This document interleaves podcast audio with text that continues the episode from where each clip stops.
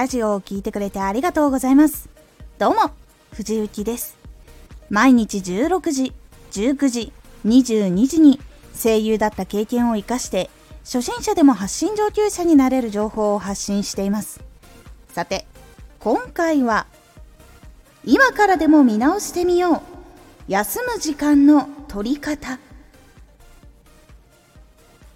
睡眠時間を削ってでも活動を続けるという意気込みはとても大事です。ではその意気込みの中で短い時間で活動をするように成長することをおすすめします。今からでも見直してみよう。休む時間の取り方。睡眠時間を削っても効率よく作業することができないと作業時間を短くすることができず新しいチャレンジをするたびに作業時間が長くなってしまう可能性っていうのが出てきてしまうからなんです。ではどのように活動する時間を短くしていくのか。1作業に慣れるまで繰り返し作業をする。2時短に効果ある方法を調べる。3作業が効率よくなるように考えて作業をする。この順番にやるのがおすすめです。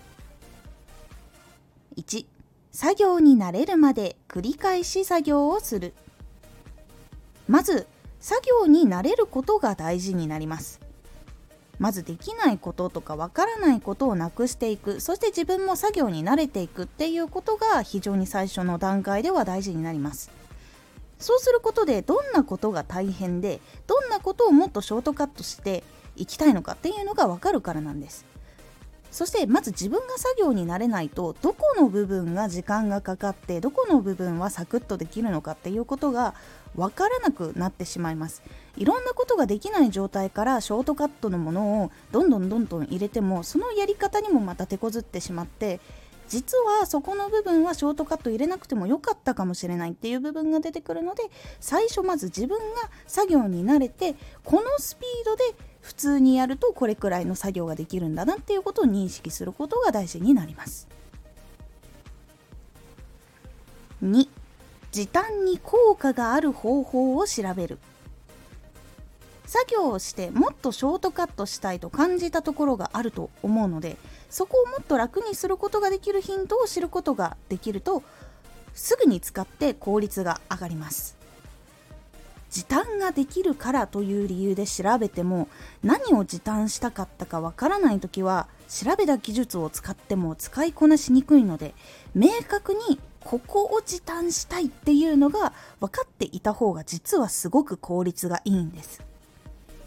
目的がわからないで技術を調べて習得した時と目的があって技術を調べて習得したら絶対的に分かってて習得を自分で試みたものの方が身につきが早いんです。3作業が効率よくなるように考えて作業をする。今の作業がこのようになったらもっと時短できるかなとかもっと効率よくなるかなと常に問いかけ続けることで新しいことができるようになっていきやすくなります。これで時短できたからいいやっていうところで止まってしまうと新しいことが入ってきてもやっぱり時間を短くするっていうのは難しいんです。なのでもっとこれこうしたらいいかもしれないっていうことはやっぱり常に考え続けるということが大事になります。この流れで作業に慣れて時短をやってみてさらにもっといいのがないか考え続ける。っていう流れをやっていくと寝る時間っていうのをやっぱり確保することができるようになっていきます。やっぱり可能性をずっと探り続けるとやっぱいつの間にか進化をするので作業時間が短くなったり効率化が図れたりうまく分散させたりすることがやっぱりできるようになっていきます。やっぱりね睡眠時間を削って活動を続けるっていうのもやっぱ限度がある部分があるのでその中でも休む時間をしっかりと取れるように作業を成長させていくということが大事になるので是非今からでも見直してみてください。今回のおすすめラジオ。初めてでも大丈夫。あらかじめ用意するといい3つ。これは今から見直しても一応大丈夫な部分にはなるんですが初めての人でも大丈夫なことあらかじめ用意するといい3つのポイント。この3つのポイントを用意しておくことで行く先が分かりやすくなったりとか活動しやすくなる3つを今回ご紹介しておりますので気になった方は聞いてみてください。このラジオでは毎日16時19時22時に声優だった経験を生かして初心者でも発信上級者になれる情報を発信していますのでフォローしてお待ちください。毎週2回火曜日と土曜日に